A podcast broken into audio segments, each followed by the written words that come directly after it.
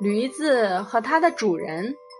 一头驴子每天和它的主人在菜园里干活，驴子总是抱怨主人不给它吃饱，却要它干很重的活。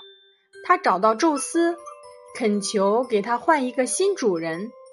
宙斯对他的做法很不满意，便打发他去了砖瓦厂。砖瓦厂的新主人让他干更重、更累的活儿，驴子无法忍受，又一次去找宙斯，请求宙斯再救他一次，给他换个新主人。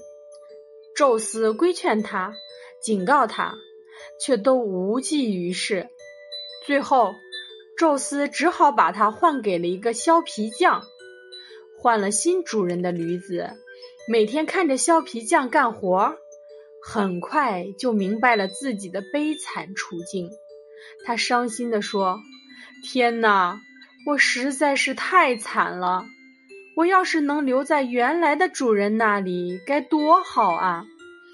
看看现在的主人，我活着要给他拼命干活，死了他还要削了我的皮去卖钱。”这山望着那山高的人，是永远没有满足的时候的。